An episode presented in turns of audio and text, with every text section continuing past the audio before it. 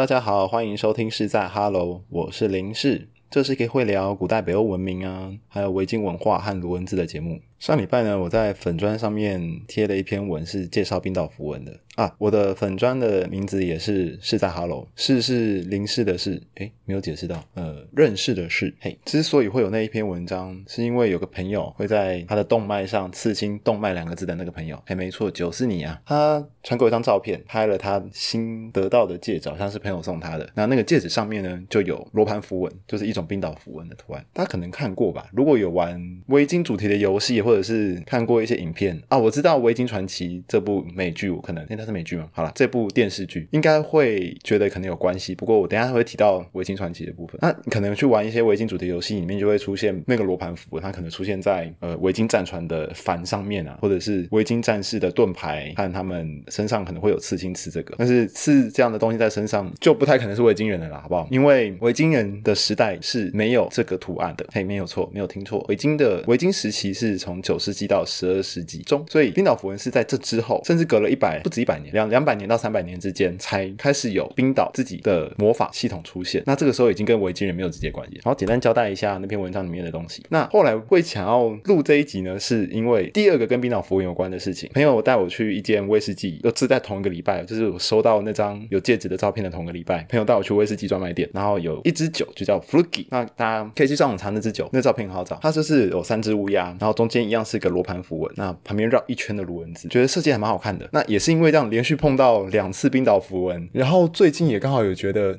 台湾的围巾周边商品吗？可以这样讲吗？或者是卢文字周边啊，或者是古北欧文化的周边商品，有些会出什么护符啊、戒指啊这种东西，其实不算太少见，但是里面的误会有点多。那做这个节目或者是开这个粉丝页，一部分我会着力在这上面，就是跟大家介绍一下真正的围巾文化。我觉得真正的啦，好不好？围巾文化和卢文字，还有他们的这段历史，他们有怎样的信仰，都会慢慢的想要跟大家分享这些事情。好，那简单带一下《维京传奇》这部电视剧。这部电视剧《维京传奇》的英文名叫 Vikings，就是维京。那主角至少就我看过的，我相信一二季、三三季应该都是了。主角就是蛮有名的一个维京人，叫 Ragnar Lothbrok。Ragnar 就是朗格纳，Lothbrok 的意思其实是猫绑腿裤，就是它特征。那他觉得这个绑腿裤呢，是给他带来好运的东西。像 Floki，它有一个前面也会一个字叫做，就用英文来讲就是 Floki Ravens，或者是 The Lucky Floki，那也是把那个他特征、个人的特征。和他的姓名连接在一起。Ravens 在古北欧语，或者是你要更精确的讲的话，应该是比较接近古日耳曼语，叫 Harabnaz 或者是 Harabnaz。有一段罗文符文的出土物，就上面有刻这个字，之后可能可以跟大家介绍一下。那在这部剧当中，Ragnar 跟 Floki 是认识的，好像一起在差不多的区域互动，可能一个镇，那个镇我就不介绍那个美剧的细节了啦。那它的里面的形象呢，Floki，Floki 的形象是，我觉得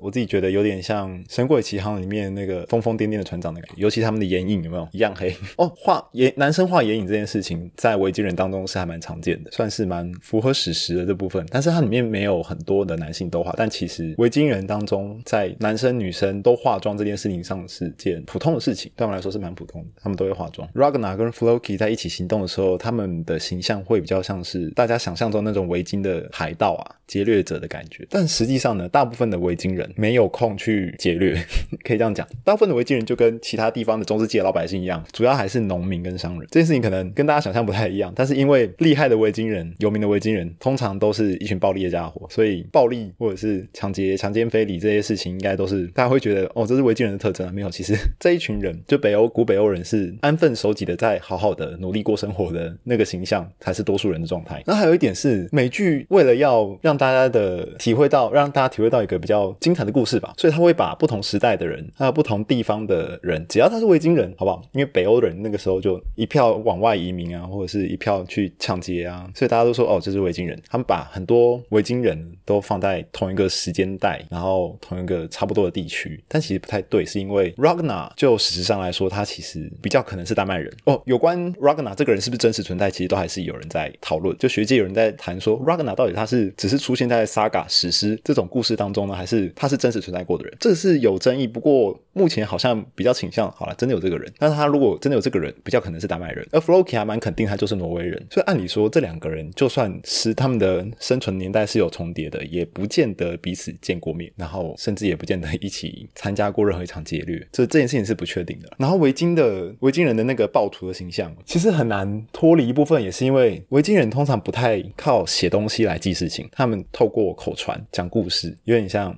他们，算是比较接近萨满文化，就至少就在那之前的五百年、六百年，他们都是以口传为主，然后那个信仰也不是有统一宗教的信仰。整个古北欧，虽然我们会说古北欧神话，或者是古北欧好像是有以奥丁为主的一个宗教信仰的系统，其实这些系统的建立是有很多复杂度在里面，他们没有一个统一的宗教叫做古北欧宗教，或者是北欧神话，或者是之类的，没有这个东西。那只是我们后来会去说有这个东西，是因为有文字记记载下来之后，然后尽量去把它拼凑出一个完整的图像。那可以做到这件事情，就是要有文字，呃，适合书写的文字。然后卢恩文字基本上不太适合大量的书写，因为它其实是为了雕刻为目。你可以看出卢恩字，你可以上网查了。如果还没有机会看到的话，如果文字是以呃九十度的垂直线和四十五度的斜线为主组成的文字，其实真的是很适合雕刻的文字。那在后来引入了适合书写的拉丁文字之后，才开始有比较多巨细靡遗的文字记录。被留下来，那是谁把这拉丁文字导入古北欧的生活圈呢？就是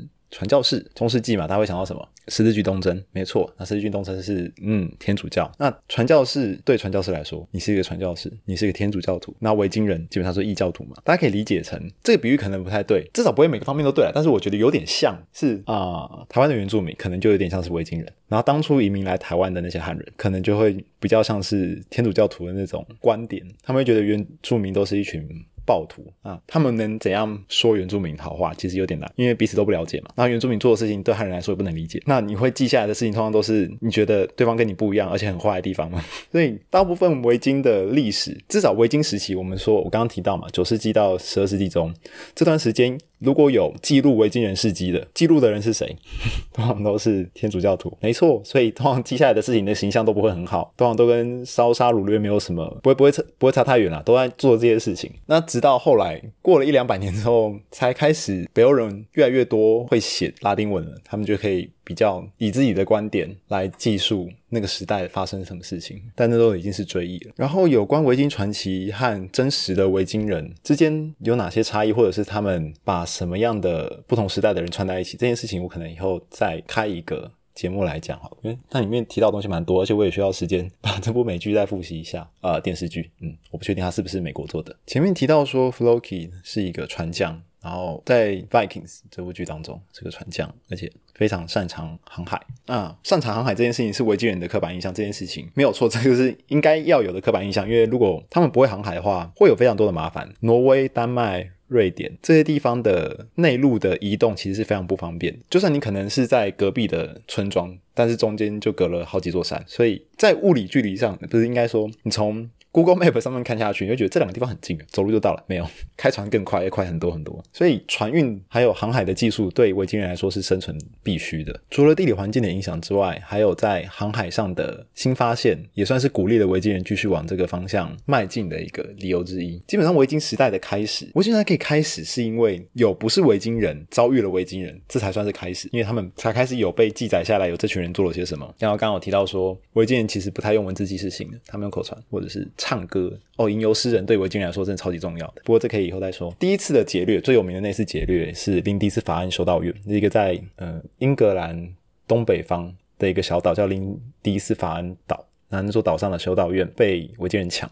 后来这群人回去之后，大摇大摆的跟大家炫耀，哦，那边有很多财富在西方等着大家。然后大航海时代就开始了，好不好？维京人的大航海时代，觉得西方是一个富庶的地方，跟北欧这个只有雪冰跟熊、森林、木头的地方不太一样 啊。我知道刚刚听到这些什么动物啊、树啊、雪啊、山啊，好像很美好。可是如果你要你一辈子都生活在这种地方，可能是还是蛮辛苦的。那随着维京人在海外的新的发现，他们也要找到很多个岛屿。因为要要有岛屿才能比较好做中继，不然一直直接开船开到英英格兰，或者是开到更远的西班牙、葡萄牙，其实都蛮费力的。那中间他们在探索整片北海的过程中，就发现了好几个岛屿。那冰岛也是他们发现的。那中间还先经过了法罗群岛啊，法罗群岛这个地方是目前是丹麦的国土。那我有一个丹麦的朋友，他跟我说，嗯，他不是丹麦人，应该来说他是法罗人。法罗人就是法罗群岛上面的居民，其实有。一派的人觉得他们是想要独立，觉得这件事情应该很少人知道，就是跟大家讲一下，蛮好玩。不知道大家会不会好奇一件事情是，维京人如果不写东西，不太不太爱写，比方说把今天发生什么事情写下来，或者是有什么新的研究发现把它写下来，那维京人是怎么样传承他的航海的技术？这个是一个好问题哦。因为维京人他在比如说他在看这个海象，在看船要往哪个方向前进的时候，他不是透过数学哦，就是这点对我来说是维京人特别有亲切感的地方，因为本人数学超烂。维京人主要靠的就是经验的传承，超老套，但是这招真的对维京来说很有用。那不是也不是说盲目的就是到处乱走走看，然后走错了再改，他还是会累积的一些观察的经验知识，就是爸爸教给小孩，然后小孩再教给下一代，像是海水的颜色变化啊，鸟是怎么飞的啊，然后海洋上有没有出现漂浮木啊，是从什么方向飘过来的啊，都会对他来说都是观察的重点。那白天的话可以靠太阳，太阳的所在位置啊和船的相对位置都可以协助他们分辨说现在是什么。时间，然后我现在在什么方向上？晚上的话有北极星嘛？北极星，嗯，顾名思义，它就是告诉你北边在哪里。那如果都没有的话，他们就是靠直觉。有一个问题是，白天如果碰到的是阴天，根本就看不到那颗白白圆圆的太阳的时候该怎么办？后来有人发现维京人有一种东西是太阳石，好像是可以透过折射的角度来算出太阳的位置在哪里啊，就是一颗石英水晶吗？就是一颗水晶，然后一个一种矿物啦，然后把它对着天空就可以找到太阳的。位置，太阳光来自什么位置？那关于这个太阳石，我觉得很推荐大家去 YouTube 直接打太阳石，应该就可以搜寻得到。是叫做又来的又来了这个 YouTuber，又来的那个又呢是人，左边是人字边，然后右边是左右的右。他那一集讲太阳石讲的已经很清楚，这边就不多说，还蛮好笑的。大家去订阅他的节目吧，很有趣。除了对海象的观察很入围之外呢，当然维京人的船只特别不一样。大家有没有玩过《世纪帝国二》？好，我有一点年纪了。C D 五二里面的维京人这个种族呢，它有一种特殊单位，就叫做维京战船。维京战船的特色在于它有龙骨，那是那个时代的船都还没有这个想法。欧洲啦，我说欧洲，那中国，嗯，我就不说了。大家可以去查百度百科，有一个地方很有趣哦。百度百科上面写的，中国呃发明了龙骨，然后这是一个领先欧洲好几百年的一个技术，不得了。然后到欧洲十九世纪之后才知道说，哦，这个龙骨可以怎么样运作之类的。但是他在写完这一段之后，他下面又提到一段是写呃龙骨的历史，那段历史居然直接说，哦，维京人。首次发明了龙骨，在西元一世纪的时候，我那时候在想，嗯，那到底是谁先发明？我猜应该是不同的设计啦。应该说中国的设计和呃维京人设计的龙骨不太一样。那维京人设计的这个龙骨呢，其实如果大家把它想成是人的脊椎，好了，就是龙骨是船中间底下那一条吃进水里面的那一条，它有点像人的脊椎一样。那旁边会用再用木头去透过那个龙骨来支撑它，互相支撑，就像对人的肋骨跟脊。脊椎之间的关系，然后帆的话呢，就可以建立在龙骨上，它底下会有点突出嘛，因为龙骨就是船底下中间的那一条，有点抽象哦，大家想象一下，嗯，船木头的船，它那条龙骨会凸出来，那帆这对帆的好处是什么？风大的时候，呃，比方说。左边有一阵风，你想想看，船正在往前行，左边有一阵风吹过来那船就会往右倾倒，往右倾倒到一个角度的时候就很危险，比方说它可能接下来就翻船的之类的。那龙骨来支撑这个帆的意思是，龙骨底下吃水的那个部分，它是有平衡。上面的帆的倾斜的功能，你帆往右边偏了几度，我龙骨就往左边偏几度，所以它对船的稳定性是很很有效果的。那同时，维京的战船通常大小也不会太大，只是后来到维京十一世纪的时候，就是维京时代末期的时候。已经有非常多种大型的战船出现，因为他们的势力跟技术也是不断在进步。但是一开始的时候，维京的战船是吃水很浅的，所以他们另外一方面厉害之处就在，不管是海洋还是内陆的河流，他们都开了进去。这算是维京航海的优势，为什么可以让欧洲人皮皮叉的一个原因之一。好，终于我们可以差不多来谈 Floki 了。好，但是在这之前呢，还是要先交代一下 Floki 它的为什么它会成名的一个脉络，是在于冰岛的发现嘛？那我刚刚提到说，最早提到那个威士忌。就是叫 Floki 的那支威士忌，它就是真的来自冰岛的威士忌，而且它是用羊屎熏过的威士忌。啊，我今天不再来讲威士忌了。重点，冰岛的发现过程是这样的：在九世纪中的时候，也就是西元八百五十年左右的时候，有一个挪威人原本想去法罗群岛。呃，精确来说，法罗群岛的位置，大家想象英国的东北方差不多，然后一一个小小的岛，我看起来应该是跟澎湖没有，应该比澎湖大了。反正你就群岛嘛，就是很多个小岛屿组成的一个地方。那他原本要去这个地方，那个挪威人原本要去这个地方，然后迷路了，走走走走走，就到了我们现在叫冰岛这个地方。那个时候当然不叫冰岛，因为没有没有人去过。他发现他好奇这个地方是什么地方，他就登陆，登陆之后惊觉啊，这个地方没有修道院。嗯。维京人找修道院干嘛？信教吗？当然不是，因为修道院很好抢，好不好？修道院超好抢。对维京人来说，修道院是一个怎样的地方呢？修道院就是一栋房子，里面装了很多很有很值钱的东西，而且里面的人很弱，没有一个是强的。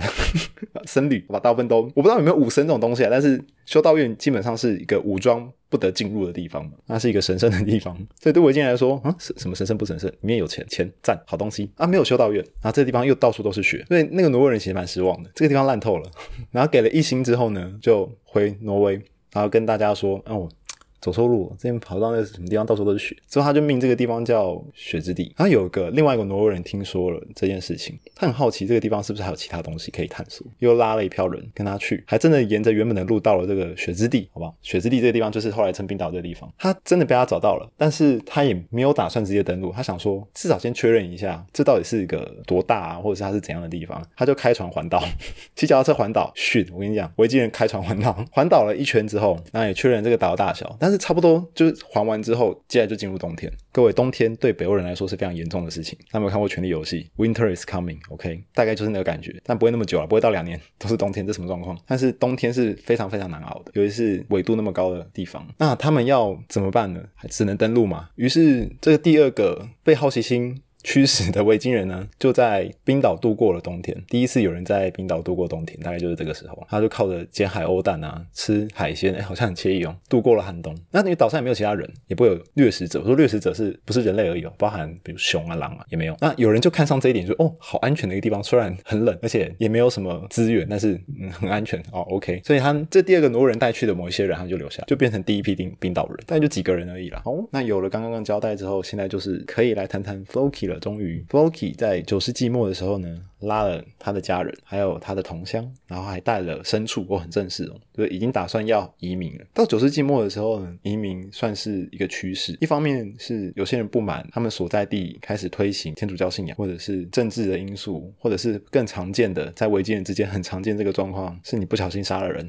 对，简单说你是亡命之徒，你当然要跑嘛。那这个理由还蛮常见的，甚至有很多厉害的维京人，以后可能可以聊一聊几个蛮有名的维京人，像是邪。福艾利克，谢弗艾利克这个角色还在在 F Go 这款手游里面，FGO 啦，FGO 这款手游里面还有出现过。那他也是杀了不少人，只好离开他原本的家乡，跟大家处的不是很好。啊，总之有很多种移民的理由，各种不一样的。那有些人只是因为生活很苦，需要。